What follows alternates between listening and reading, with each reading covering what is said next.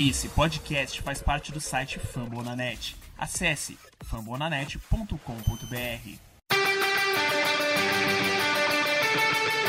Go to Rush.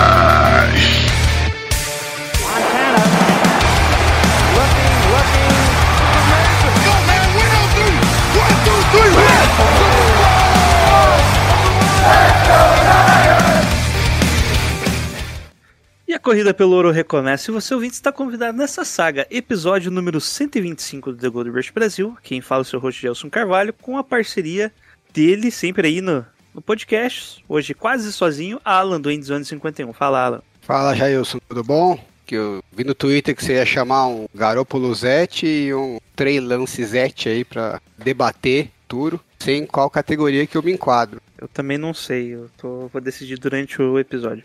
e para defender o outro lado, ainda vamos decidir quem. Ele diretamente agora do, sei lá de onde ele é, o Luiz Henrique. Fala, Luiz. Isso aí, isso aí. É, eu também fiquei preocupado, velho. Tipo, um- eu- não sei exatamente em qual dos dois lados eu tô, mas vamos descobrir ao longo do episódio. E hoje, ao contrário do, do bait que eu joguei no Twitter, vamos falar aí do próximo jogo contra. Contra quem mesmo? Contra os Colts, né? Nem sei quem, Colts. quem que a gente vai enfrentar The First Buckner e tá todo mundo falando só disso. Ô Luiz, você foi expulso do, do falecido Niner House agora? MVP. Ah, então, o que que rola? Eu nunca fui convidado, de na programa, verdade, né? É, Eu. Tipo, Niners do Caos, eu tava lá, tipo, por conta do meu irmão, tá ligado? Só que aí o negócio ficou sério demais, tá ligado? Ele até, tipo, falou: ah, você quer fazer alguma coisa? Eu falei, pô, dá não, tá ligado? Pra me comprometer com esse negócio, não. Eu falo minha groselha por conta própria agora. você precisa colocar mais ninguém no meio, sacou? Então Sim. você ia pra firma, pegava o crachá do seu irmão, que é a tua cara, e você só entrava fingindo que era ele. Exatamente, exatamente. Ah, tá. Bom saber. Aí agora eu só, só acompanho de longe. Bom, mas é isso aí. Vamos falar então do jogo contra os Colts e depois abrimos para perguntinhas e um pequeno debate aí entre esses dois, um Garopole- e um Trailancizado, não lembro como que eu coloquei. Mas vamos pro episódio.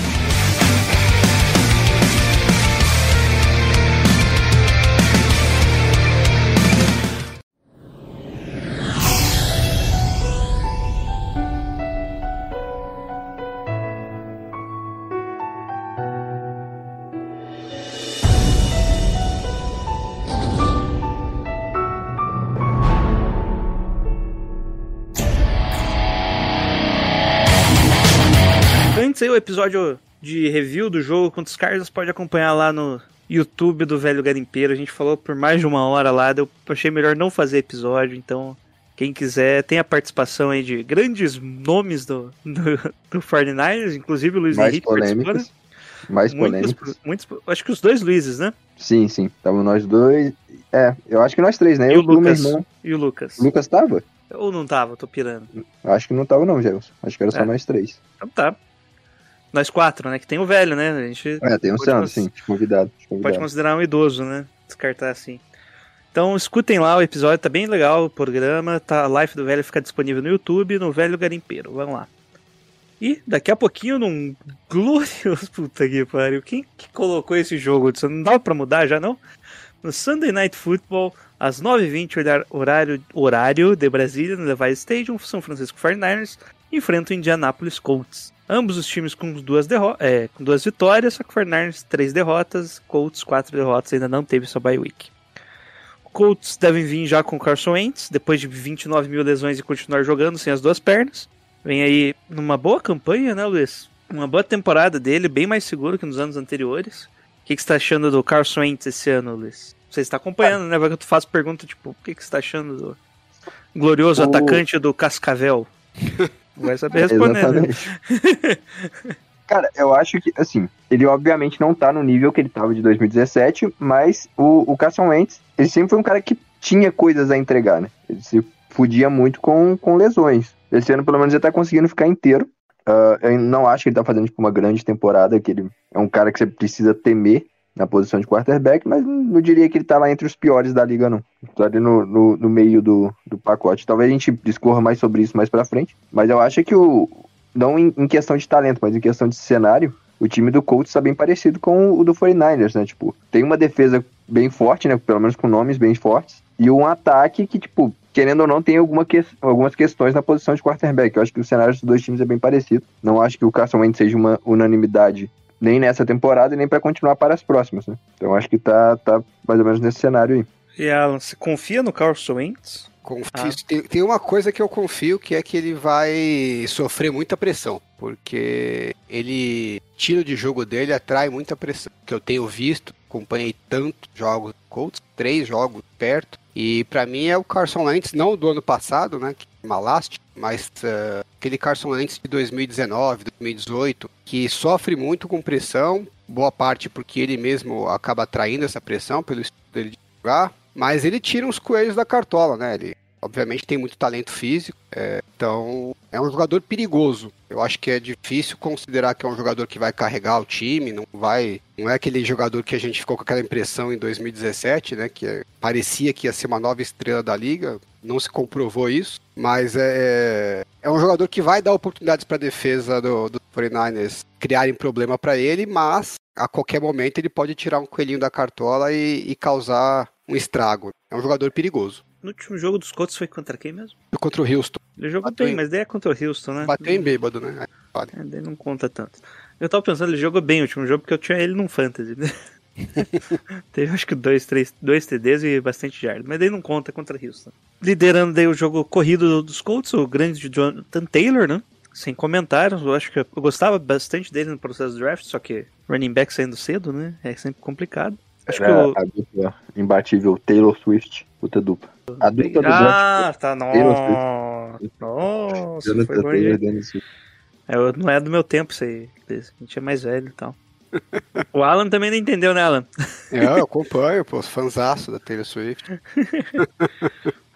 Bom, e do 49ers aí teremos a volta do nosso QB titular também Olha, é curioso, né? Vocês lembram de algum outro jogo que os dois QBs titulares eram da segunda divisão do college? Ano passado o Jimmy não jogou, né? Contra o. Hum, não, e... Peraí, não jogou? Acho que não, acho que era o Mullins. Não era tenho certeza, mas acho que era o Mullins. Era o Mullins. Mullins, Mullins. Mas... Bom. Então eu não lembro. então teremos um duelo de segundo nível. No lado do Fernandes é o principal jogador do ataque, provavelmente o Debo Samuel, né? Com seus incríveis 548 jardas e 3 TDs. Tá faltando TD ali, mas 548 jardas. Lembra que a gente tava discutindo aí se alguém ia passar de mil, tá no caminho por umas 1.500, não, não fala, hein? Fala, e... Não, mas é que a gente discutiu e você falou que ia. É, mas então, mantém. do jeito que esse time é, qualquer momento pode ter uma lesão. Então, confirmado uma lesão aqui no peitoral de Bolsemo.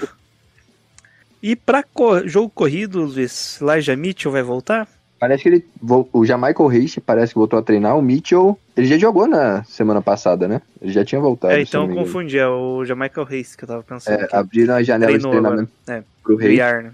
E, e, é uma volta importante, né? Porque o Reis, junto com o Wilson, são os caras que, tipo, trabalham como running back de terceira descida, né, para receber passe. Sem os dois, quem tá alinhando lá direto é o Juszczyk. A gente não tá vendo o Sermon e ou Mitchell, né, quando tá disponível alinhando nas terceiras descidas. Então, ter o Reis, apesar do Juszczyk ser um bom jogador, ter o Reis acho que abre um pouco mais de coisas pro 49ers. Então, antes de é, antes aqui, só comentando, o Jamarco Reis treinou limitado e o, quem não treinou foi o Trey Lance, Javon Kinlaw e Trent Williams, ainda com a lesão no ombro, né?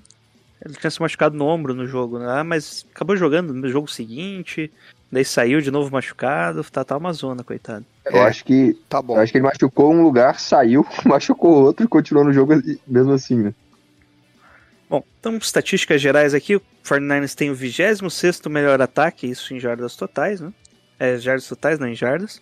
É a segunda melhor defesa da NFL, quando os Colts está com o ataque como 14 e o 21 defesa. Colts basicamente é um time que tá, tá bem equilibrado, né? O décimo jogo corrido, décimo quarto passando, 49ers é o vigésimo primeiro corrido e vigésimo nono passando. Aqui a gente viu uma discrepância entre ataque e defesa. Era esperado isso, Luiz? Mano, eu, eu acho que tipo, tem que considerar também que o 49ers jogou contra um time que tá 6-0 e um time que tá 5-1, né? Então isso rebate um pouco nesses números aí. Porque se tu for olhar em questão de, no papel, o que o time tem, o 49ers tem mais ataque que o, que o Colts. Principalmente considerando as lesões do Colts, né?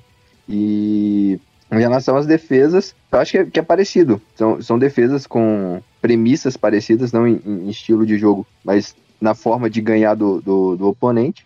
Mas eu também acho que o 49ers tem mais, mais talento, tanto na defesa quanto no ataque. Então, apesar dessas discrepâncias no número, eu acho que, tipo, de modo geral, o 49ers é, é o melhor time aí. E aí, Alan, você acha que a defesa dos, dos Colts é tão boa quanto a dos 49ers ou tem mesmo essa discrepância de talento que o Luiz considera? Não, acho, acho a defesa dos 49ers, é, ela tem um, um upside maior, né? Tem alguns jogadores ali que fazem, tem mais jogadores ali que fazem diferença. A defesa dos Colts, ela trabalha mais na questão de tentar ser sólida, né? É Na- verdade, eu ia falar do ataque, né? Não sei porque eu falei defesa. que o que Você quer saber tá, o quê? é, o que tá discrepante mesmo é o desempenho do nosso ataque e o ataque dos Colts, né? Que Ah, eu esperava um ataque dos Colts bem mais contido, né? Mas o Jonathan Taylor tá tendo uma boa temporada, o Carson Wentz também, e como quarterback é metade do ataque, né? Estão conseguindo desenvolver melhor o ataque do que os 49ers. É, o nosso ataque, é, ele tá claramente performando abaixo do, do nível de talento dos jogadores. É uma coisa que, assim, não tem ninguém para culpar, além da própria execução do, do time, né? Então, eu até postei uns dias atrás, que o, vocês estavam debatendo, acho que era você e o... Até tá- acho que tá nas perguntas, né, do cast, qual que é o problema do, do nosso ataque. E o que a gente vê é aquela história, né? É, não tem um jogador ou uma unidade que está afundando, mas assim, cada jogada parece que tem um que faz uma cagada diferente. Então, numa o Maglint perde um bloqueio, na outra o Garoppolo erra um passe que não é dos mais difíceis, na outra o Trey Sermon dropa uma bola, na outra o Ayuki corre uma rota que não é das melhores e acaba não conseguindo separação. E aí tudo isso vai pesando, né? Porque se você pega o, o ataque de 2019, vai para pegar um relativamente próximo com o que a gente tem, é, você não tinha tantas falhas de execução é, com tanta sequência. Então você, ah, às vezes tinha uma jogada ruim porque alguém errava, demorava para acontecer um outro erro individual. Então o talento acabava compensando e a gente mantinha os drives funcionando. Agora você tem um erro no lance é, que te coloca numa situação mais difícil. Chega na terceira descida, vai o, o, o Alex Mack e faz o snap errado, entendeu? Então é, a gente tá com erro sobre erro sobre erro. E aí não tem tanto talento assim também para fazer milagre e compensar essa quantidade de erros. Então, é, acho que não tem nenhum jogador específico que eu falaria, puta, esse cara tem que melhorar muito. Eu acho que o time como um todo precisa errar numa frequência menor. E aí eu acho que com isso o ataque deslancha. Você acha que essa é culpa principal dos jogadores ou da comissão técnica em geral? Ou cada um Né? tem sua parcela? Sempre, no final das contas, acaba caindo para a comissão técnica, né? Mas tem coisa ali que é dos jogadores, né? É, tá na mão deles para resolver. Tem que se ter é questão de foco, é questão de é, assim, concentração total na, na execução. Às vezes é, é é uma falha técnica que depende do cara querer buscar a melhora. Então não, não vejo uma questão tanto de posicionamento. Bom, sempre tem, né? Mas acho que os erros individuais que eu vejo são mais erros. É, é duro dizer que é erro bobo, né? Nesse nível de jogo, mas alguns erros ali são erros bem pouco comuns, né? Para esse nível de, de talento. E aí, Luiz, o Brando Ayuk, o que que entra nessa parcela de erros aí? Você acha que é mais culpa dele ou ele especificamente. É, ou ele é culpa dos Colts? É, acho que é, é um dos. Só, só é um dos últimos debates aí que está caloroso no Twitter, né? É o não desenvolvimento do, do Ayuk esse ano. Pode. Engraçado que, que eu e o Alan a gente tava conversando justamente sobre isso mais cedo no Twitter, né? O. Cara, eu acho que é um pouco dos dois, tá ligado? Tipo, primeiro, é. O Brandon Ayuk teve chances de, de receber a bola, ah, mas a bola ia em algum outro lugar por algum motivo, sabe? Tipo, e, às vezes nem é erro. Eu lembro, por exemplo, no jogo contra os Colts, ó, contra os Colts, contra os Cardinals, o, teve uma, uma jogada lá pe- perto do touchdown do 49ers. O, o Ayuk correu uma rota over e o Divo tinha corrido uma fade. Assim, eu entendo o, o, o Trey Lance ter jogado na fade, na fade. Era um contra um, com o, o corner impresso no Dibo e sem ajuda no topo. Eu acho até uma decisão correta e gostaria de ver mais. Só que nessa jogada, por exemplo, o Ayuk saiu completamente livre no meio. E ele não recebeu o passe porque a bola foi em outro lugar. Eu acho que tem, tipo, é, é um pouco dos dois. Eu acho que o, o, o Ayuk, não é como se o Ayuk não tivesse ganhando rota nenhuma. Ele ganha algumas, mas também não tá ganhando todas. Então, tipo, muito dele não tá recebendo a bola passa por isso. Ele não tá, tipo, conseguindo a separação do jeito que, que se espera que ele conseguisse. Então, muitas vezes, é, tem situações em que a bola deveria ir para ele e ele simplesmente não venceu o matchup, matchup individual dele, né? Muita gente comenta, eu vi no Twitter, o pessoal da gringa lá com a teoria da conspiração que, que o Kyle Shanahan tá boicotando o Brandon Ayuk. Muita gente falou, ah não, o Ayuk tem 1.7 de separação, o Jamar Chase também tem separação média de 1.7. É, mas o jeito que os dois caras ganham são totalmente diferentes, né? Você pode ver que o, o, o Jamar Chase, ele é o segundo jogador com mais média de jardas por, repetição, por recepção da liga. Só perde pro, pro Hill, pro Tyreek Hill. Grande parte do, de como o Jamar Chase vence é na fade, é naquela bola longa. 1.7 jardas de separação verticalmente é bastante coisa. O Ayuk não é esse cara. O Ayuk não é um- um- uma ameaça no fundo. O Ayuk não é um cara que, tipo... E o 49ers também não usa os jogadores dessa forma, né? Botar o cara na fade pra ganhar um contra um. Eu gostaria que usasse mais até, mas não usa. O Ayuk é muito mais no route run, é muito mais no, no deslocamento, na separação horizontal. E 1.7 jardas de separação horizontal não é muita coisa. Não é muita coisa. Então, eu acho que passa um pouco por isso também, pelo fato do Ayuk não estar jogando da, da sua melhor forma. E também tem um, um- um, ponto que é o único ponto que eu concordo com, com a galera que está criticando o Kyle Shanahan pela falta de produção do, do Ayuk, que é a falta de recepções manufaturadas para ele. Ele é um cara que a gente sabe que produz muito bem depois da recepção. Então, tipo, eu não vejo muitos motivos para ele ter zero targets atrás da linha de scrimmage. Não tem screen pro Brandon Ayuk. Eu gostaria de ver ele recebendo mais screens e criando coisas com as pernas. Eu gostaria de ver ele é, jogadas desenhadas para ter um pique, ele sair livre e receber a bola para conseguir criar coisas com as pernas. Então acho que isso é um pouco do, do Kyle Shanahan, mas acho que o principal responsável pela falta de produção do, do Brandon Ayuk é ele mesmo. Ele não vencendo o- os matchups onde ele deveria vencer. Então tem uma, uma culpa dividida, por assim dizer, né? Tem tipo o, o fato do, do Kyle Shanahan não estar dando esses targets para ele que não são obrigatórios, não é algo que o, que o, o Kyle Shanahan tem que fazer, não tem nada disso, mas eu acho que ajudaria o time. O fato do Ayuk não estar vencendo e o cenário do jogo. Às vezes, tipo, ele faz tudo certo, mas a bola não vai para ele. Ou qualquer, quaisquer que seja o motivo, né? E às vezes nem é erro.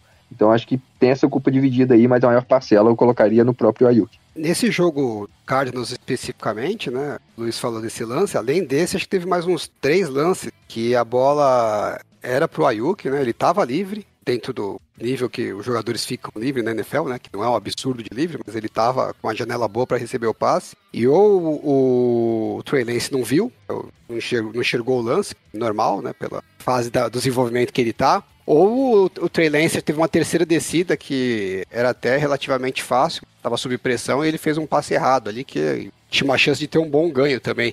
Então, são quatro lances aí que se tivesse três passes desses para umas 60, 50 jardas, né? Somaria a que ele já tinha recebido no jogo, provavelmente estaria falando de um bom jogo dele aí, com 5, 6 recepções para 80, 90 jardas, e ninguém estaria falando mais que, pô, cadê a produção do Brandon Ayuk e tal, né? Assim, mesmo com as, com as com os pontos que o Luiz falou de é, ele tá, tem muitos lances que ele não tá ganhando e tem algum. tá faltando um pouco também de boa vontade do Shanahan de criar um pouco de lances para ele é, atrás da linha de scrimmage, ainda assim teria um volume suficiente para ele ter tido um bom jogo ah, de coisas que não dependeriam dele, né? O Shanahan chamou as jogadas, as jogadas funcionaram e por uma situação da gente estar com o quarterback rookie, acabou que eh, elas não foram completadas, né? Então, é, são muitos fatores somando aí e como o time perde, tudo é motivo para você achar é, indícios de briga, né? De, de confusão no, no elenco. Bom, É, é, Só complementando, o Ayuk ele teve quatro targets na- no último jogo, né? Com essa jogada que você falou, iria para sete. Já é um, um número ok de targets para um wide receiver, né? Prin- Principalmente considerando que ele não é o principal alvo do time hoje, é o Dibo, né? Então, acaba que tem um pouco de, sei lá, azar, eu, eu, eu diria, nessa, nessa produção do, do Ayuk aí. Bom, é só uma coisa que o Alan postou esses dias aí do Farnarnes Film Room, né? Analisando a não evolução do Ayuki nas rotas. Quem quiser tem lá no YouTube. E também aqui no post um link relacionado. Bom, após esse pequeno discurso aí sobre o Ayuki, vocês querem falar sobre The Forest Buckner também? sobre as tretas do The Forest Buckner? É, quem não, pau no Twitter, isso aí também, né? Ixi, é, de só passagem. treta. Hoje o episódio então só treta. Não, o que acontece é que ele falou que ele aceitava diminuir o, o, paga, o pagamento, o salário dele referente ao que ele possivelmente ganharia em outros times. Ele isso depois do Super Bowl, mas o Lynch acabou trocando ele mesmo assim. Essa decisão dos 49ers, é, até hoje ela me soa estranho. É, na época eu não achei de todo ruim, porque realmente o valor era alto pra caramba, né? Porque ele seja um baita jogador. Mas eu entendi que os 49ers não estavam valorizando tanto a posição. E eu até né, não discordo, porque não dá pra você pagar todo mundo, né? Então você tem que. Onde que você vai alocar o seu dinheiro e posições que você acha que são mais importantes. E acho que faz sentido o defense tackle não ser uma das suas principais opções, a não ser que você tenha o Aaron Donald. Agora, tem o salário do Aaron Donald. É. Aí, mas tudo bem, aí você investe, né? Agora, você vai lá e troca o cara, né? Pra não ter esse gasto, poder gastar em outras posições e receber um pique que era um pique valioso de 13 terceira escolha do draft. E aí você vai e drafta um defensive tackle, né? Com uma, um pique desses, né? De, de, desse tipo de valor. Aí eu fiquei meio sem entender se valoriza a posição ou não valoriza a posição, entendeu? Então, é, o uso do pique é que me, que me deixou um pouco. Até hoje eu não entendo muito bem o que, que os Fornais estão pensando. Você faz que nem running back, você drafta um a cada quatro anos, com a pique número um. Isso sempre tem um running back elite sem pagar tanto. Bom, é só. Então, voltando aqui pro. Só, só comentar rapidinho pode falar, o, pode falar, o, o, o Buckner. Pô, tipo, é, eu concordo com, com o que o Alan falou. Inclusive, tem uma história muito triste dessa pique do, do Kinlaw aí, que eu tinha feito uma aposta que o Kinlaw ia sair antes da pique 13. Não, ia sair até a pique 13. Era 13,5. Under 13,5. O 49ers me troca pra 14 e pega o Kinlaw. Eu fiquei muito puto. Mas muito puto. Tava puto de raiva. Mas, é, eu concordo com o que o Alan falou. Tipo, eu acho que não, não tem como. Se você for olhar, tipo, a matemática do negócio, não tinha como manter o Buckner mesmo que ele não fosse ganhar tudo quanto ele tá ganhando no, nos Colts, ele deu a entrevista hoje falou que o que ele aceitaria do 49ers não era nem perto do que o, o, o Colts ofereceu. Mas é aquele negócio, cara, é, é, é o que ela falou, não tem como tu pagar todo mundo. Então, tipo, se o 49ers tem o Buckner, não conseguiria fazer a façanha que fez essa temporada, que foi trazer praticamente todo mundo de volta. Então, tipo, a, a troca do Buckner, eu não acho que tenha sido algo, assim, uma escolha ruim. Óbvio, pô, eu gostava pra caralho do Buckner, era um dos meus jogadores favoritos. Era, tipo, um jogador, tipo, extremamente sólido do ponto de vista de, de estar a, a, disponível, né? Ele perdeu um jogo desde que ele foi draftado pelo 49ers, estava lá em todos os outros. Nos momentos ruins, ele é o único ponto brilhante, assim, na, naquele time naqueles times horríveis do 49ers. Então é óbvio que, tipo, é ruim ver o cara saindo. Mas do ponto de vida, vista de negócio, da, da, do ponto de vista de salary cap, de montar time, é uma troca que fez muito sentido. Aí beleza, tu pegou o Kinlaw, que, porra, eu, eu acho que o Kinlaw, o, o, range dele no draft era ali mesmo, top 15, ele era um cara que tinha potencial para caralho, mas não era desenvolvido. A expectativa ficou por conta de se o Kinlaw ia desenvolver ou não. Eu acho, a temporada passada dele, tipo, eu achei uma temporada ruim, não achei, tipo, nada demais. E agora eu acho que ele também tá, tipo, não tá produzindo o esperado. Não tá, tipo, tão bem assim. Só que, tipo, se eu for olhar essa temporada, o Armstead, que é os caras que, que é o cara que eles teoricamente preferiram em relação ao Buckner, tá jogando melhor que o Buckner. O, essa temporada o, o Armstead tá melhor que o Buckner. Eu vou falar que o Armstead é melhor jogador que o Buckner, porque eu não acho que seja. O Buckner é muito bom. Mas até então, tipo, é uma troca que o Fortnite saiu vencendo, porque o Armstead tá, tá produzindo mais, né? Então, de forma geral, eu acho que, tipo, sempre vai voltar essa troca, porque era um negócio que ninguém esperava, né? É um negócio que repercutiu bastante. Mas eu acho que não tem polêmica. Eu acho que tipo, foi a movimentação correta. Uh, talvez a, a pique do Kinlaw ainda tem que se mostrar se vai valer ou não. Mas aí é outra história. O, se tu tirar o Kinlaw da equação, é o 49 tocando jogador por uma pique valiosa no draft, tendo um outro cara que consegue performar no nível parecido, né? Que é o que o Armstead tá fazendo agora. Então acho que não, não tem muito, muita polêmica nessa relação, não. A troca em si eu até tava tava. Okay. Lógico, fiquei triste. É, a troca em si não fiquei. É, não, não acho ruim, né? Que o pique eu tava esperando que a gente fosse investir no, ou em wide né? receiver. Né?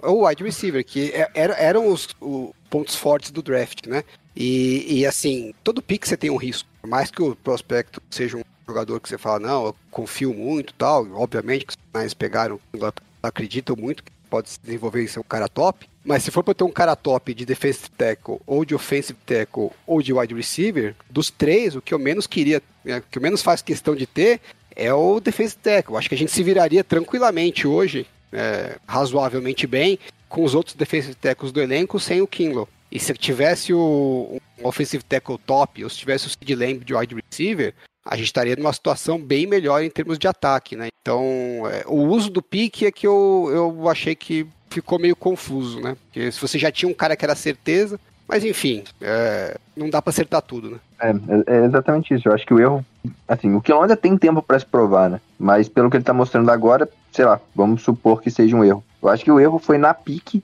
e não no, na troca em si, né? Acho que é bem essa linha que o Alan pensa também. Ainda mais que a gente tinha o Jared Judy e o Sid Lamp disponível, né? Que eram caras já provados no, no college. E teve o Justin Jefferson depois ali, mas ali é um caso diferente, né?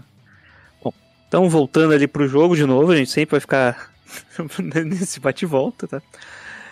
O que, que vocês esperam do nosso ataque contra a defesa dos Colts, o embate ali? O que, que vocês acham que. Qual que vai ser a ideia principal dos 49ers para bater nos Colts? Pode começar, Alan. Ou Cara, eu acho que a gente. Eu espero que a gente consiga uma evolução no jogo corrido. Que se isso acontecer, abre muitas possibilidades pra gente no jogo aéreo também. Acho que a gente deu bastante azar nesses últimos dois jogos. Eram dois jogos bem ganháveis, né? Contra Seattle e Arizona. Se a gente tiver uma, uma performance da defesa similar, eu acho que o ataque não precisa fazer nada espetacular para ganhar o jogo. Agora, não dá para ficar contando, né, que a defesa da a performance da defesa vai ser sempre espetacular. Então, o ataque tem que encaixar um pouco melhor.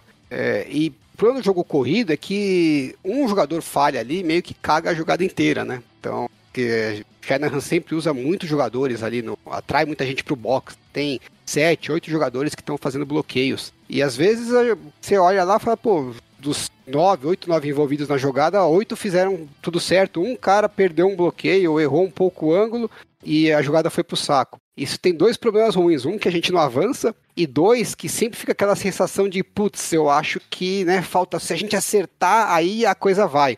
Então a gente continua insistindo nas jogadas. Então, das duas, uma, ou a gente acerta as jogadas de uma vez e a coisa vai, e eu acho que esse baio, essa baia tem que ter ajudado muito, tem que ter sido servido para a gente poder fazer essas correções, né, individuais e até em termos físicos. Alguns jogadores estão com alguns problemas que a gente tem conhecimento, ou assume que realmente, olha, a gente não está num nível que de execução que dá para contar que todas as jogadas a gente vai conseguir encaixar os bloqueios, até porque a gente vai estar tá sem o George Kittle, que faz muita diferença nesse bloqueio do jogo corrido, e partir para uma estratégia diferente. Tem talento para você ser um pouco mais agressivo também no jogo aéreo se quiser. Principalmente com o Garópolo voltando é, saudável, como parece que, que vai voltar. Mas conhecendo o histórico, eu acredito que o Shanahan vai continuar apostando que não, a gente vai acertar a execução e vamos, é, vamos liderar o, o ataque através do jogo corrido. É porque é meio complicado ele pensar que ah,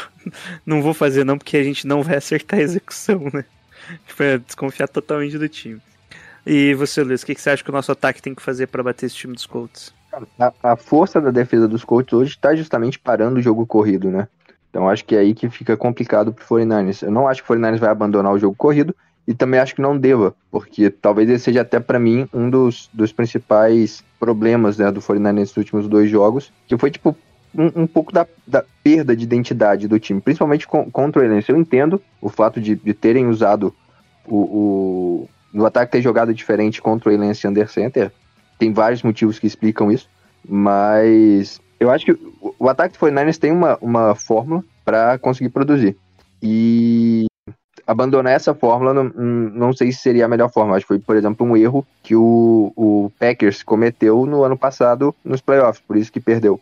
Então acho que o 49ers vai continuar com a mesma identidade ofensiva, que é tentar correr com a bola para abrir espaço para play action, para e, e, a partir e é, construir o resto do ataque a partir daí. Eu acho que vai ser esse o caminho, apesar do, da defesa dos Colts ter um, um, uma defesa contra o jogo corrido muito boa, né?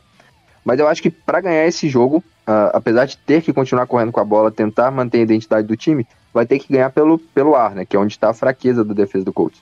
Eu acho que é um, um, um, time que é muito forte contra a corrida, mas muito fraco contra o passe. Então, Jimmy Garoppolo vai ter que produzir. O não vai dar para, eu acredito, né, que não vai conseguir ser carregado pelo jogo corrido. Acho que não vai ser um, um, um, jogo contra os Packers nos playoffs de 2019. Não acho que vai ter como ganhar esse jogo dessa forma. Então, esse que é o problema. Acho que é um jogo ganhável, mas o 49ers vai ter que produzir bem onde está a maior falha, né? Que é no, no jogo aéreo. Apesar de o corrido também não estar tá produzindo muito bem. Eu acho que o 49ers vai ter que superar no, no, no jogo aéreo, tanto os wide receivers quanto o, o, o Jimmy Garoppolo, que eu não acho que tá fazendo uma temporada ruim, mas também não tá fazendo nada especial. Talvez ele tenha que ser levemente especial para ganhar esse jogo. Bom, e, e tanto Kittle quanto Williams, eles interferem tanto no jogo corrido quanto no jogo aéreo, né? Seja na proteção ou receb... abrindo espaço ali, ou então recebendo passes no caso do Kittle. É, só o Luiz comentou uma coisa ali do jogo com o Trey Lance under center, que o pessoal criticou muito que ele correu muito, mas mais da metade ali das corridas foi read option que ele acabou lendo errado ainda, né, Luiz? Ah, não diria exatamente assim, né? Ele teve, É. tipo, teve algumas corridas que foram desenhadas para ele e eu acho que é muito, assim, não é a forma como eu, eu visualizo a corrida do Trey Lance sendo, sendo usada, né? Eu acho que seria, tipo, melhor se fosse usada como uma opção, não como ponto central do ataque, principalmente considerando que ele é um calouro. É colocar, tipo, responsabilidade demais na, na mão do- de um calouro. Mas, tipo, teve muita corrida também que foi scramble, né? Teve muita, muita corrida que foi scramble, que era, tipo, jogada de passe e ele correu. E eu, na live do Sandro, eu comentei, né? Tipo, ah, tem que ver esses scrambles, não dá pra dizer se é bom ou se é ruim. Se ele correu antes da jogada desenvolver só porque sentiu a pressão, pô, isso é uma jogada ruim. O cara, tipo, ele é um quarterback, tem que estar primeiro visando o passe e depois correr com a bola. E. Mas se não tinha nada aberto, ele sentiu a pressão, correu e produziu, então é uma jogada boa. E a grande maioria foi o segundo caso. Depois que eu vi o jogo por cima, a grande maioria foi o segundo caso. Mas, tipo, teve sim jogadas de corrida que ele falhou, na minha opinião. Teve pelo menos um read option que ele errou, não acho que foram todos, mas teve um que eu acho que ele errou a leitura. Dois, talvez, que teve um counter bash também que talvez ele tenha errado a leitura. Tipo, essa daí era mais. É mais subjetivo. Que Teve foi duas até que ele quase- errou o lado, né? É, não, mas então, essa que ele errou o lado, meu, meu irmão postou essa daqui, mas aí, tipo, eu, eu tenho uma interpretação talvez então um pouco diferente. Que seja. O, era um play action, o running back tinha responsabilidade de proteção de passe daquele lado. Talvez o running back tenha lido um- uma blitz e, tipo, abandonou o play action pra pegar a blitz, que é algo que acontece. Então, tipo, eu não sei exatamente dire... exatamente se foi ele que errou o lado, eu não sei dizer exatamente isso. Mas, complementando, em relação a, a Trey Lance e jogo corrido, eu acho que a forma que foi usado, assim, eu não achei muito legal. Foi, nós basicamente abandonou o, o quick game e substituiu pela corrida do Trey Lance. Então, tipo, não gostei muito desse gameplay não, da forma que foi usado não. Mas, em relação a ele ter mudado a identidade do time e tudo mais, cara, não sei se o Trey Lance tá confortável em e- entrar em under center e fazer play action, sabe? Tipo, que é a identidade do 49ers. Não sei se ele tá confortável fazer isso. Então é difícil dizer que, tipo, ah, foi um erro do Kyle Shanahan ter mudado. Eu acho que dá pra entender. Dá pra entender essa, essa parte aí. Mas pro, pro próximo jogo vai estar o Garópolo, né? Então não, não faz sentido nenhum não usar o que funcionou desde sempre, né? E Alan, você acha que o Kyle Shannon pode meio. É bom, esquece. Trey Lance não treinando, não, não vai rolar isso.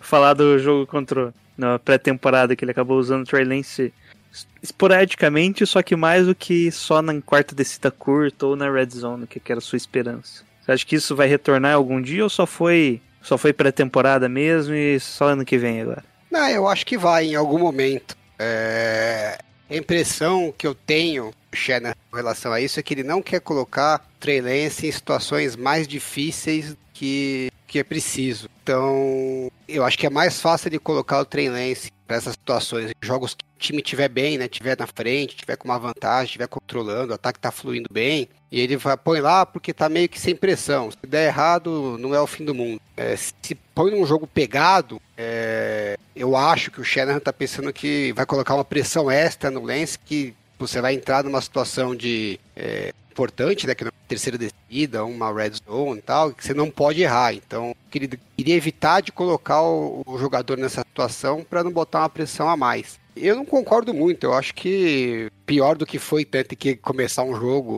pouco treino, sem o Kira, ou fora de casa, contra o time que estava invicto, não vai ser, né? Então, talvez, como ele lidou bem com a situação lá, talvez o Shanahan mude um pouco essa visão. Eu espero que sim, porque eu acho que o Lance tem é, talento para agregar nessas situações e pode ajudar o time a fazer a vida do time ficar mais fácil para todo mundo, para ele e para os outros jogadores também. É, não tinha um adversário pior pro Trey Lance, né? No nosso calendário, questão de pressão, principalmente, né?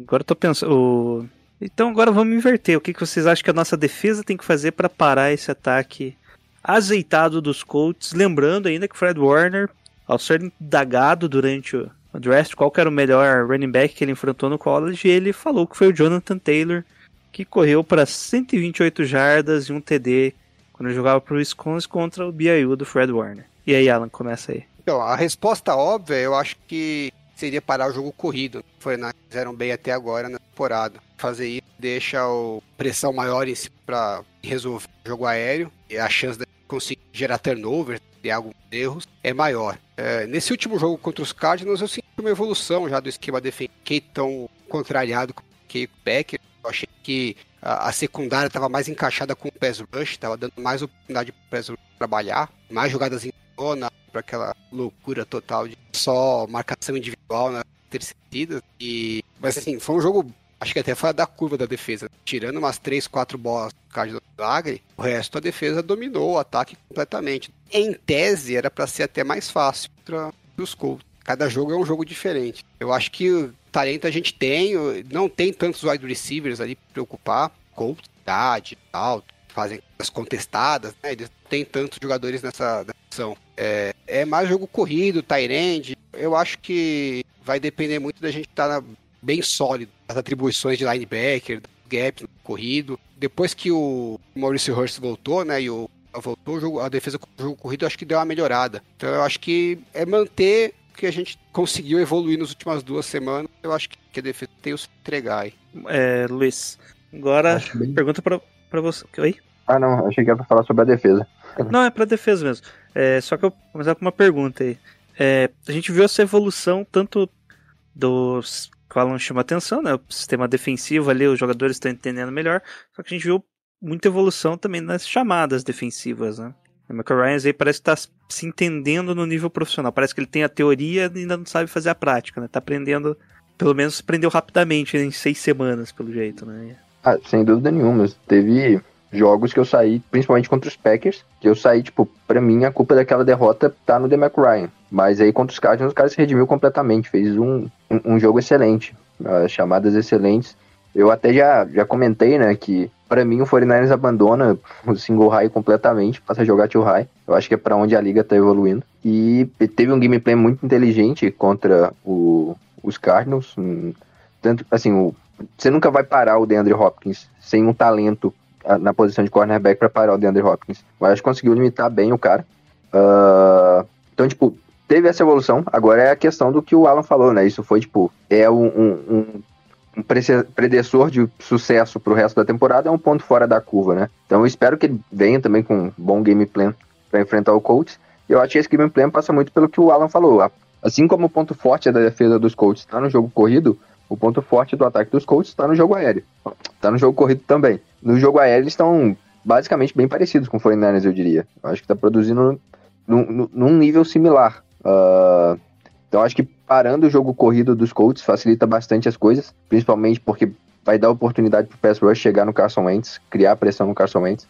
E como eu falei, tipo, ele não é aquele cara de 2017, ele não está sendo um cara incrível. Então, por mais que ele não esteja numa temporada horrorosa, é muito mais difícil jogar sob pressão. Então acho que isso aumenta as chances do 49ers vencer assim. Então passa muito por conseguir parar o, o, o jogo corrido dos Cardinals. O, como o Alan disse também, o, a volta do Maurice Hurst, eu acho que tipo ajudou bem, fortalecer ali no meio, que era para mim onde estava o maior problema do, do jogo corrido do 49ers. Fora os erros de gap do, dos linebackers que aconteceu principalmente no primeiro jogo. Mas eu acho que o 49ers tem o, o, o talento, né? Tem o, o que é preciso para parar esse jogo corrido. Então, acho que a chave para, para conseguir limitar esse ataque é isso, que não é um ataque absurdamente forte, não é um ataque absurdamente talentoso.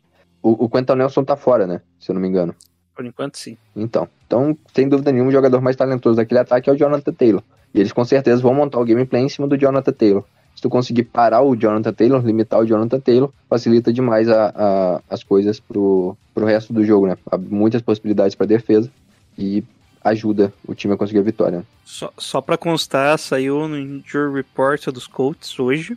Ele tá gravando dia 20 e ele não aparece no Injury Report, mas não falam nem que é full practice, nem nada, só não apareceu. E provavelmente o T.I. Hilton deve jogar, apesar dele não ter participado dos treinos, que ele retornou agora. É, só mais uma coisa aí, nosso coordenador defensivo, é algo que ele fez diferente. Ele, a gente sempre, para, sempre ficava se perguntando como faz para parar QB móvel, QB rápido, tipo o Kyler Murray e o Russell Wilson. O pessoal via pedindo um linebacker ali no Rubble, de spy. E ele fez de uma forma, ele pedia para os Reds atacarem mais a linha, em linha reta ali, de forma rápida e forçava o Kyler Murray a ficar dentro do pocket e ia passar dentro do pocket com uma linha muito alta na frente dele, dificultando a visão dele do campo. Pelo menos foi essa a ideia inicial de parar o Kyler Murray que funcionou, né? É, você não parou completamente, mas limitou bastante aí. O famoso contém, né?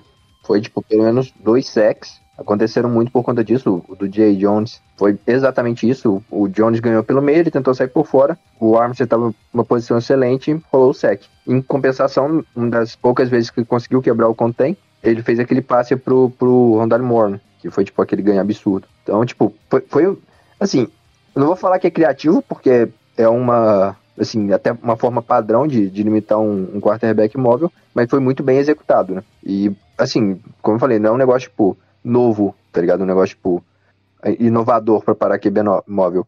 Mas com o Salah, o 49 nunca conseguiu, com o Salé. Então, kudos pro, pro, pro Demeco Ryan aí. Bom, então, visto aí, só especificar aqui no nosso Special Teams, alguém sabe da situação do Rob Gold? Tem previsão de volta? Vou olhar aqui agora, mas eu acho que ele tá fora. Ele Tá, tá no tá- Injury Reserve, tá? Foi pro IR mesmo? Eu não vi, não vi mesmo. É, faz sentido, né, pra ter a vaga pra outro É, kicker. Falando em IR, é... o Quentin Nelson foi. tava, né? Não, que não tá no... Ah, tá, tá, tá, entendi. Eles abriram a janela, mas ele não tá ativo ainda. Não são obrigados a escrever que situação que ele tá. Só Ah, quando ele entendi. for ativado. Ele Agora pode ser ativado até sábado, né? É, isso aí. Agora o practice report deles tá bem feio, hein? Tá, tem bastante gente sem participar, né? Tá pior que a gente. Diferente. E, opa, notícia dos últimos 12 minutos que o Wall Williams retornou aos treinos. Olha que beleza. Excelente, excelente. E treinou full, sem lim... tá limitado nem nada. Então, Porque ele via a secundária aí, né? Sim, ajuda bastante. Já deixa o Dante Johnson como titular na nossa secundária, isso mesmo, né? Libera o Dante Johnson pra jogar na outside. É, é a posição dele. ai, ai. Bom, vimos aí ataque e defesa, special teams. E agora o que esperar do jogo em si, Alan? E já puxa o principal matchup que você quer ver no jogo. Não importa se é ataque ou defesa. E resultado, né? Eu, o que eu quero ver, o matchup que eu quero ver é o Alex Mack dominar aquele interior da linha ofensiva. Eh, Eu contava muito que, que a gente precisava que ele fosse um jogador para fazer a diferença e elevar o nível da linha ofensiva. E até agora não está acontecendo isso. Eu acho que. Ó, não vou dizer que ele é o pior, porque a gente está com o lado direito ali que tá uma desgraça. Ele tá no nível, em termos de, de falhas, de erros tal. Não sei se ele tá fisicamente com algum problema. E a gente precisa, urgente, elevar esse nível de execução, é, principalmente da linha ofensiva. Falei aqui que a gente teve erro de vários jogadores, a gente teve, mas a linha ofensiva em especial, é, parece que a cada 3, 4 snaps acontece alguma coisa errada ali. E a gente não tem um quarterback, um puta talento, que vai compensar esse- esses erros, né? Então, o Garoppolo não é esse jogador, o Kiro, que é um puta talento, tá fora. É, o Ayuk, que era um cara para resolver, né, em, em jogadas de mano a mano, até agora não conseguiu dar aquele salto. Então, assim, a gente não tem tantos jogadores que o positions que vão conseguir fazer é, compensar lances fora do, do script. A gente precisa que a jogada funcione na maior parte das vezes dentro do programado, para aí o talento dos jogadores é, funcionarem. Eu acho que o time tem talento para fazer isso funcionar, mas até agora tá meio que, né, vai uma funciona, não funciona, tá meio desengonçado. E o que tinha de margem de gordura para fazer cagada já foi. Esse jogo é um jogo que o Fernandes tem que ganhar de qualquer jeito. Acho que assim, no papel é para ser favorito. Acho que a gente tá tem um talento maior tanto no ataque quanto na defesa, mas não é uma diferença que você fala, não, tô tranquilo. Eu não tô tranquilo. Acho que tem problemas de lesão, estamos sem o Kiro, Trent Williams parece que tá meio baleado, o resto da linha ofensiva tá jogando mal.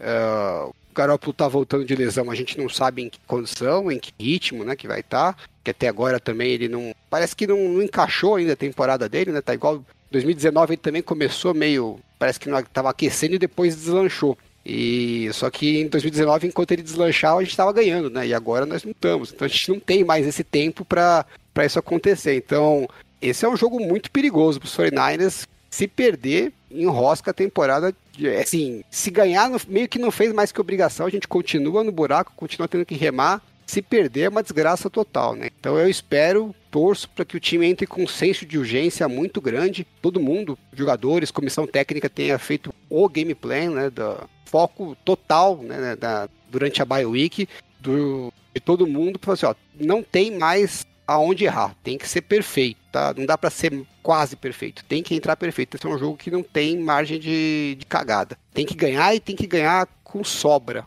né? Que é para dar um pouco de confiança para os próximos jogos para os jogadores. E você, Luiz? O que, que, você acha que vai rolar no jogo e placar, se quiser falar também? Cara, o... eu concordo muito com o que o Alan falou. Eu acho que, tipo, você olhando a... o calendário antes da temporada, esse é um jogo que, assim, era um jogo que você dava muita importância, tipo, um 49ers e jogos da divisão, um 49ers e Packers. Mas eu acho que pelo momento da, da temporada é um jogo que o 49ers precisa vencer. Eu concordo, chega como favorito. Eu diria que tem um time melhor, mas o Colts está no nível um, um tire abaixo, eu diria, quase no mesmo nível. Então, tipo, não acho que vai ser um jogo extremamente fácil, mas é um jogo que o 49ers tem totais condições de vencer. E se não vencer, realmente, tipo, vai ficar complicado, porque se não vencer esse jogo, você vai ter que vencer um jogo a mais daqueles jogos difíceis. Esse não é um jogo, assim, não vou dizer que não é um jogo difícil, é um jogo difícil, é um time que tem talento, mas não é um, um aquele jogo que, tipo, porra, tem grandes chances de perder. Eu acho que o 49ers tem mais chance de vencer do que perder esse jogo.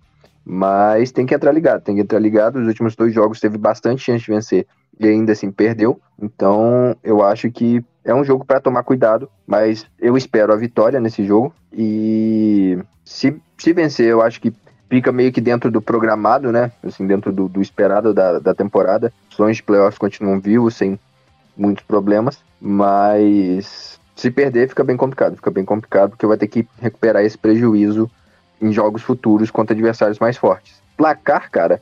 Cara, eu acho que vai ser um, um, jogo de placar baixo. Acho que vai ser um jogo de placar baixo pela identidade dos dois times. Vou colocar aí um 24 a 20 pro 49ers, algo desse tipo. Bom, eu já acho que vai ser um jogo bem equilibrado, parecido aí com o que o Luiz falou.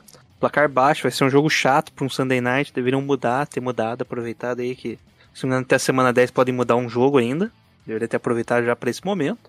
Então acho que Deixa eu ver. Um 20 a 16 tá bom pro 49ers. E agora vamos para as perguntas no Twitter.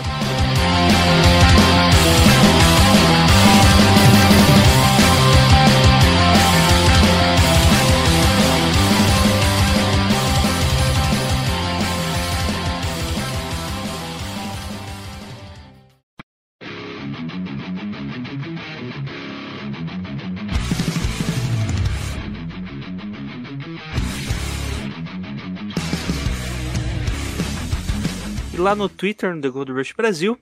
Toda semana aí abrimos para perguntas. Primeira pergunta de um tal de Endzone 51. Como o Jailson já previu, duas vitórias seguidas após bye, podemos dormir tranquilos esse mês. Sim, né? São duas vitórias aí. Deveria. é o que se espera. Se o pai Jailson previu, eu tô sossegado. Não vou nem enquanto, Por enquanto, por enquanto tá 100%, né? Deixa eu ver. Qual que é a probabilidade de alguém acertar cinco resultados seguidos? Alguém calculei que eu tô preguiça. Mas é baixa. Mas é baixa. Mas a gente vai considerar cada jogo 50-50? Sim, cada jogo 50-50, né? É 0.5 elevado à quinta, né? Porque é. eventos independentes. 0,25, 0,25 vezes 0,25. Ah, tá pouquinho, gente. Dá 3%. Bom, o André, Pimenta, o André Pimenta pergunta: insistindo tanto em corridas, Kyle Shanahan não está arriscando demais a saúde do Lance? Lembra do RG3? O do RG3 foi diferente, né? Foi meio que. Ele foi escolhido sem o, sem o Kyle Shanahan, sem o outro Shanahan, né? Na verdade. Não queria.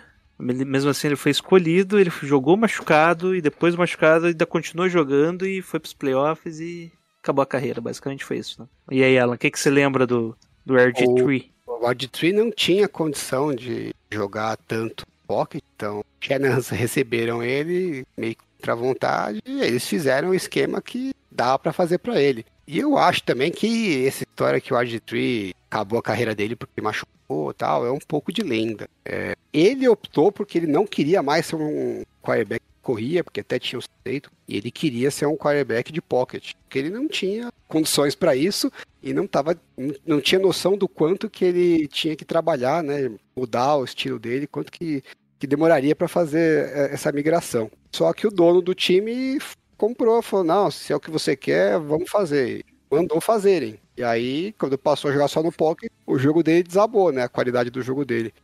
Agora, falando do Lance especificamente, eu tô com o Luiz. Eu acho que o Shanahan não chamou tanta coisa assim também. É, teve vários scrambles ali que o Trey Lance não precisaria ter feito. Ele que não, não enxergou a jogada e usou o talento que ele tem físico para escapar. Algumas pancadas que ele tomou foram desnecessárias, né? Aquele, o 4 para 1 até acho que não foi tão desnecessário porque tinha a chance de fazer o touchdown, né? É difícil falar pro, pro quarterback proteger, mas teve um, um lance no finalzinho do jogo, uma terceira descida que até depois virou a- aquela quarta descida que, que o Juszczyk acabou fazendo o fullback sneak, né?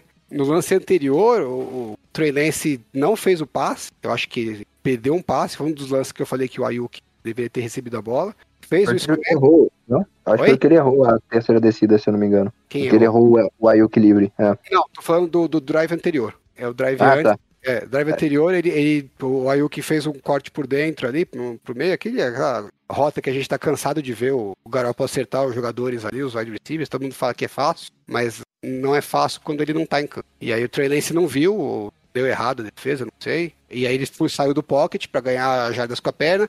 E aí, em vez dele sair de campo, ele tentou ganhar mais umas duas jardinhas ali pra dentro. Ele cortou pra dentro de cara com o J.J. Watt. Pô, a gente como torcedor, vendo o futuro da franquia ali tomar uma porrada dessas, dá um cagaço gigantesco. Mas eu não posso pôr a culpa disso no Shanahan. Porque não- um, que ele não chamou a jogada. E dois, que além dele ter feito o scramble, ele que tinha que ter saído do campo, né? Não voltado pra dentro, pra frente com a defesa.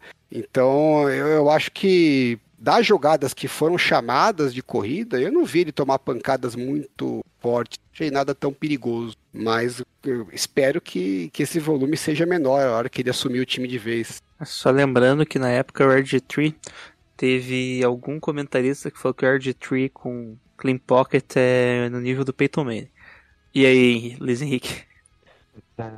Hard Tree, eu acho, tipo, teve um pouco de negligência, mas eu não vou, vou entrar muito nesse detalhe, não. Focar mais no Trey Lance. Eu fiz uma conta rápida aqui, que pode ser que esteja errada, que o Ayuk correu com a bola em jogadas desenhadas pra ele foram oito corridas. Ele correu, tipo, acho que 16 corridas no total, então teve oito scrambles. Ah, então, tipo, não é muita coisa, não é muita coisa. E, cara, tipo, porra, se olhava pro, pro Trey Lance em- em- no college, o que, que é que chamava a atenção? Beleza, tem o, o braço forte. Mas o que chamava a atenção dele, tipo, que ele fazia e funcionava, era ele correndo com a bola. Então, tipo, é natural que essa seja a forma que ele seja usada na NFL. E o cara, tipo, tem um, um físico bom pra aguentar a porrada. Então, tipo, o Kyle Shanahan não correr com o Trey Lance, eu acho que seria pior do que correr com o Trey Lance. Mas eu tenho um problema com o 49ers correndo contra o Trey Lance do jeito que correu contra os Cardinals, mas não é relacionado a, a machucar o, o Trey Lance, não. É o que eu já comentei. Eu não acho que, tipo, é um game plan inteligente usar o Trey como centro da- do ataque. Ele não é o Lamar Jackson. O que, que que acontece? Não é tipo um super mistério como que separa a read option.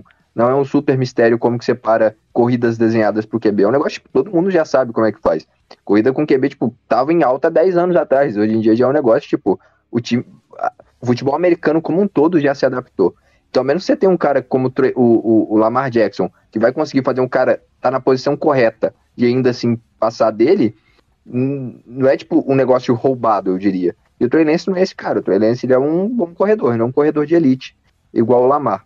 Então, acho que o, problema com chamar tanta corrida pro Trey Lance, assim, na minha opinião, é fazer ele o ponto focal, o- focar, fazer ele o ponto principal do ataque, que eu não acho que seja inteligente, principalmente considerando que ele é um calor, também considerando a, a própria natureza, né, de correr com o QB, eu não acho que seja um negócio que vai, tipo, abre algumas possibilidades, mas fazer isso o ponto central do ataque eu não acho que seja inteligente. Eu gostaria de ver o, o, o 49ers usando a corrida do Trey Lance como um, um, um contragolpe.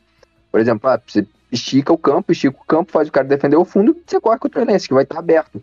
Então, tipo, essa é a ideia, porque o que chama muita atenção no Trey Lance, que, tipo, me faz achar que o Trey Lance pode ser um dos quarterbacks mais produtivos da liga no futuro, é justamente isso. Ele é um cara que, tipo, corre muito bem com a bola, tem essa capacidade de ganhar jardas corridas, mas também tem um braço muito bom para atacar o fundo do campo. Então, tipo, fica. Essas duas coisas têm que coexistir. Ele atacando o fundo do campo e ele correndo com a bola. Contra os Cardinals, a gente não viu muito dele atacando o fundo do campo, esticando o campo para jogar a defesa para trás. Então, tipo, eu acho que tem que ter um, um, um balanço nisso daí. E o, a corrida do contra o Lance tem que ser uma opção. Não, tipo, o, o principal ponto do ataque do 49ers. Eu até entendo que talvez ele tenha feito isso, porque talvez o, o não esteja pronto para carregar um jogo passando a bola, e é mais fácil correr do que passar ela, não precisa, assim, tem que ler lá os gaps, é muito, mas é muito mais fácil do que ler uma cobertura, então talvez tenha sido o motivo ele, pelo qual ele fez isso, mas pro futuro eu espero que, tipo, a, a corrida do Trey Lance seja usada mais como quase que um fator surpre surpresa, não diria totalmente um fator surpresa, mas quase como um, uma segunda opção. Eu não quero ver o ataque baseado nisso. Eu acho que a, a corrida por si só abre outras coisas como o RPO, que foi algo que o Fortnite quase não explorou, porque o que, que acontece? Eu falei, comentei, não é tipo um, um, grande tabu como que você para jogo corrido com quarterback. Basicamente, você faz é trocar os gaps. Você faz o, o DE, por exemplo, ele tem que ficar ou no QB ou no running back. Então, uma das formas de parar, não é a única, né? Você pode fazer esse DE e no running back o tempo todo, você vai pegar o linebacker e mover ele pro gap de fora. Então, você meio que troca os gaps, né? Gap exchange. Só que você faz isso, o lugar que o, o linebacker devia estar, tá, se fosse passe, tá aberto. Faz no RPO por trás, você aproveita esse espaço. Então, tipo, eu acho que tem formas mais criativas de usar a corrida do Trey Lance que o 49ers usou contra o, o. E eu espero, tipo, para a próxima temporada, eu espero que essa seja a evolução do ataque. Bom, é, aqui o velho garimpeiro faz uma pergunta que o Alan já respondeu, né? Veja diversas estatísticas sobre o L, sobre QB, sobre DL que parecem muito boas, porque elas não se traduzem no jogo, no resultado final. Quer só complementar algo, Alan? Você havia comentado dos. Não, é Normalmente só... é, cada um erra uma vez. Né? É, eles precisam errar com uma frequência menor, que aí a coisa vai. E no Twitter mesmo, o Alan faz uma resposta completa ali, puxando o Mitchell Schwartz. Esse é o, é, é o Schwartz que era dos o outro é o Geoff Schwartz. Geoff Schwartz que faz os videozinhos bacana? Isso. Ah, tá. Bom, o Richard Salvador faz uma pergunta que é melhor contratar jogadores para resolver os problemas atuais do time ou esperar os lesionados voltarem? Acho que o Richard Salvador tá com uma mentalidade muito de futebol, né? Não tem essa de contratar jogador para resolver problema na NFL, né, Luiz? Acho que é, é, é, bem por aí, porque o cap é limitado, né? Eu acho que o 49ers hoje tem por volta de 9 milhões. Então, tipo, tem que usar realmente quando precisar, né? Igual foi, trouxe o, o Josh Norman quando o Barrett machucou. Eu acho que, tipo, tem, tem um movimento em específico que tá na minha cabeça faz um tempo que eu gostaria muito de ver o 49ers fazendo, mas eu não sei se eles vão fazer. Que é trocar pelo Greedy Williams, do, do Browns. Hoje ele é o cornerback 3 lá, né? Cornerback de fora, porque por dentro é o, o Troy Hill. Mas, tipo, na frente dele tem o Ward, Denzel Ward, que é, tipo, cornerback 1, jogou muito bem. Nessa temporada tá bem, não tá nada absurdo, mas tem ele lá. E o cornerback 2 é o calor, né? Que é o Greg Nilsson, que era o cara que eu queria pra caralho que fosse pick do 49 no segundo round. Só que ele saiu antes, saiu no primeiro. Então, tipo, o, Williams tá enterrado ali no, no depth chart, é o cornerback 3. Mas eu acho que ele é um cara que, tipo, tem potencial para ser um cornerback 1 até no mínimo um cornerback 2 de qualidade. Então acho que, tipo, se o 49 conseguisse uma escolha de terceiro dia ali por um cara desses que tá enterrado no, no, no backfield, salário, tipo, uma mata pra caralho, menos de um milhão por, por temporada, acho que era uma troca que eu faria. Seria, tipo, o. E o próprio Trent Williams já falou, né? Tipo, ele falou: ah, a gente tem todo o talento que a gente precisa dentro do, do time. A gente não precisa de ninguém de fora, não, só tem que acertar as coisas. Eu acho que a linha é mais, mais ou menos essa daí mesmo.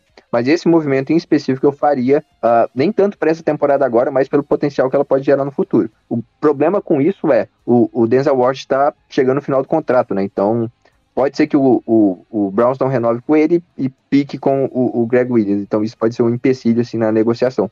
Mas é um, um tipo de negociação que eu gostaria de ver o Fernandes fazendo. É, tipo, um risco bem baixo com potencial de, de, de dar certo bem alto. Então, eu acho que Seria, tipo, uma movimentação que eu faria. Mas contratar gente eu não, não vejo sendo algo viável não, até porque nesse nessa estágio da temporada é difícil achar alguém que preste na free agency. Uma troca que pode acontecer semana que vem, que pode ser só esperando esse jogo, é do Marlon Mack, né? Provavelmente, que é um é. nome que o pessoal gosta bastante. 49ers, você diz? Sim, pro 49ers. Marlon Mack pro 49ers. Eu não vejo os 49ers trocando por ninguém. É, a não ser que seja uma troca muito barata, tipo aquela do. Então, Marlon Mack.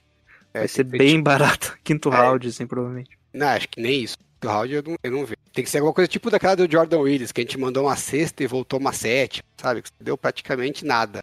Porque eles já eles estão com poucos piques pro futuro. É, eu acho que o time consideram que o elenco é bom o suficiente, não é um jogador ou nível marginal, assim, que vai fazer a diferença. Pro ano que vem, pode ser uma outra situação, principalmente se o Garópolo sair tocado. Aí você abre um espaço no cap, pode ser que o time seja um pouco mais agressivo free agent. Mas nesse ano ainda, em trocas, para mim seria uma grande surpresa se eles fizer alguma troca mais agressiva. Eu, eu não sei se eu trocaria pelo Marlon Mack. Tipo, eu gosto bastante do jogador, mas eu não sei se tipo, a prioridade do 49 seria em, estar em conseguir outro running back, né? O Greg Williams eu comentei porque, tipo, eu, ele é um cara que, tipo, tá no segundo ano dele da carreira e, tipo, quando ele entrou, ele substituiu agora o, o Denzel Ward, passou um tempo fora. Jogou muito bem nos, no, nos Browns. Então, tipo, é um cara que eu acho que chegaria para contribuir. Eu acho que ele era um cara, um cara que chegaria para ser titular, talvez até no lugar do Josh Norman.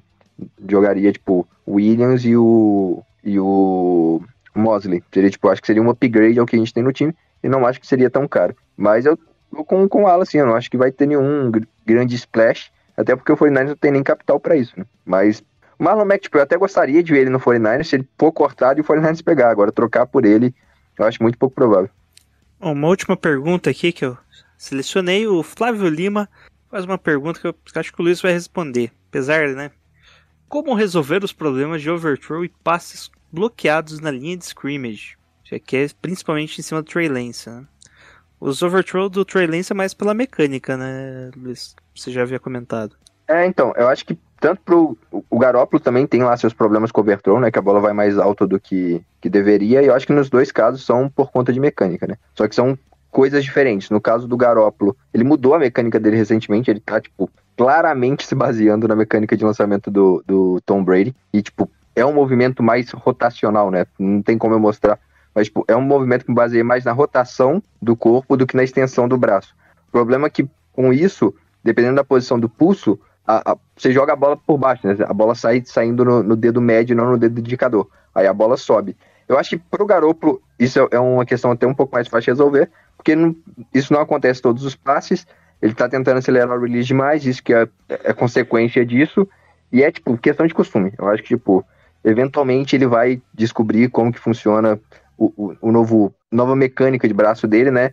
E vai corrigir isso. Agora, pro Trey Lance é um pouco mais difícil, porque o Trey Lance, ele também tem essa essa questão de lançar mais rotacional, né? Não é aquele lançamento over the top, é mais side arm. Só que com ele, tipo, o problema da mecânica dele começa lá do, da base, da base da, da mecânica dele. Que é, tipo, o, o overstride, né? Tipo, a perna da frente indo demais para frente. Uh, isso, tipo, desconecta o resto do movimento do corpo. Então, tipo, ele não consegue gerar tantas forças com a, força com a perna, ele tem que compensar gerando força com o tronco, então ele roda o tronco demais, uh, o braço acaba abrindo demais e a bala acaba subindo. Então, tipo, acho que contra o Lance vai ser um, um, problema maior. Eu acho que ele vai precisar corrigir isso na off-season, não é um negócio fácil de corrigir, não é um negócio que ele vai conseguir corrigir de uma semana para outra. Vai precisar de um treinador profissional para fazer isso, porque treinador de quarterback em time, o cara não tá focado tanto na técnica do quarterback, em corrigir a movimentação do quarterback e tudo mais. Ele tá mais focado em se o quarterback sabe o playbook, né? Esse é o papel de um treinador de quarterback no time. Eu acho que o treinador vai precisar de um tempo com um treinador de quarterback focado para mecânica, né? Que é algo que você faz na off-season. Ele tem lá o, o Quincy Avery. O cara que deu jeito no, no Josh Allen, que é o que todo mundo espera que o, que o, o Trey Lance vira, foi, vire, é o Josh Palmer, né? Então, talvez, sei lá, talvez fosse bom pro Trey Lance mudar de treinador aí pro, pro Josh Palmer. Mas aí é, tipo, só ideias jogadas no alto, né? Porque o Quincy Avery também, tipo, tem cases de sucesso na NFL. Mas é algo que, tipo, tem, tá, no caso do Jimmy Garoppolo, é um negócio mais, mais tranquilo, porque não é um problema de mecânica em si, eu acho que é mais um problema de costume. No caso do Trey Lance, é um problema mais profundo, que tipo, envolve a mecânica do corpo todo. Ele vai precisar de algum tempo para trabalhar com isso, mas e, e deve ser feito na off-season. É um dos motivos até pelo qual eu espero ver o Trey Lance em campo novamente como titular só, só ano que vem. Em relação aos passes desviados na linha, cara, eu acho que é difícil achar um culpado para passe desviado na linha. Uh, 90% das vezes não é culpa do QB, eu diria. 90% das vezes não é culpa do QB. Geralmente pode ser culpa da OL, então só uma boa jogada da, do DL mesmo. Porque é difícil, cara. O, o DL bloquear passo na linha não é um negócio simples. O timing tem que ser, ser muito bem feito. E. Só que, tipo, no último dois jogos perguntaram isso pro Shannon, ele falou que dois é no, no Trey Lance e outros dois não é. E os dois que são no Trey Lance é em relação aos olhos dele, né? Ele tá ficando fixado no, num alvo e isso meio que dá um tel para a defesa quando o passe vai sair, principalmente considerando que o release dele é muito lento, né? A mecânica dele é muito longa. Então dá, dá uma facilitada. Então acho que, tipo, também é um trabalho de mecânica e maturidade do treinense, né? De saber para onde olhar o, quando for fazer o passe. Então, são ambas duas coisas que eu acho que vão ser resolvidas com maturidade e não espero que seja resolvido para essa temporada, não. Bom, e de perguntas é isso. Podem deixar os seus secados aí, Alan. Bom, todo mundo que tá ouvindo, vê, aí. Sigam lá no Twitter, no arroba 1, também no canal YouTube. Toda semana eu tô postando um vídeo no Twitter, né? Que semana. Tento pegar alguma jogada, teve alguma característica específica, geralmente não é tão conhecida pela maior parte dos jogadores, só espiões e tal. Então, quem tiver interesse em aprender um pouquinho mais, não é nada também aprofundado, né? coisas relativamente simples, mas às vezes as pessoas não tiveram oportunidade de, de aprender, porque ninguém falou. Quem tiver interesse em aprender um pouquinho mais da parte tática, jogadas, segue lá, que estão toda semana. E aí, Luiz, pode deixar seus recados finais. Aí. Eu faço, faço jabá para os outros, né? Tô só estudando, não produzindo nada. Uh, vou corroborar com, com o jabá do, do Alan. Pô, tipo, Endzone 51 para mim é uma das melhores páginas da, do NFL Twitch. Então, quem não conhece, siga, que tipo, é conteúdo de qualidade. E um outro que eu quero deixar é o do meu irmão, né? Que é o MVP Brasil, né? MVP underline BRA, que também produz muito conteúdo de qualidade, tem muita gente boa lá envolvida. E vale a pena pra caramba seguir. Eu acho que, tipo, são duas, duas páginas que agregam bastante no conhecimento de futebol americano. E é isso, aqui é o Gelson Carvalho, do The Gold Rush Brasil. Sigam aí no Twitter, mas principalmente nos seus agregadores de podcast, no Spotify, Dê, adicione lá os favoritos, deixe baixado lá. Programa que ajuda bastante gente aí nas métricas. E obrigado por mais um episódio aí. Agradecer a participação do Alan e do Henrique. E Henrique, né? Não, nem Luiz Henrique. Go Niners no 3? Claro. 1, 2, 3 e. Go, Go Niners! Niners!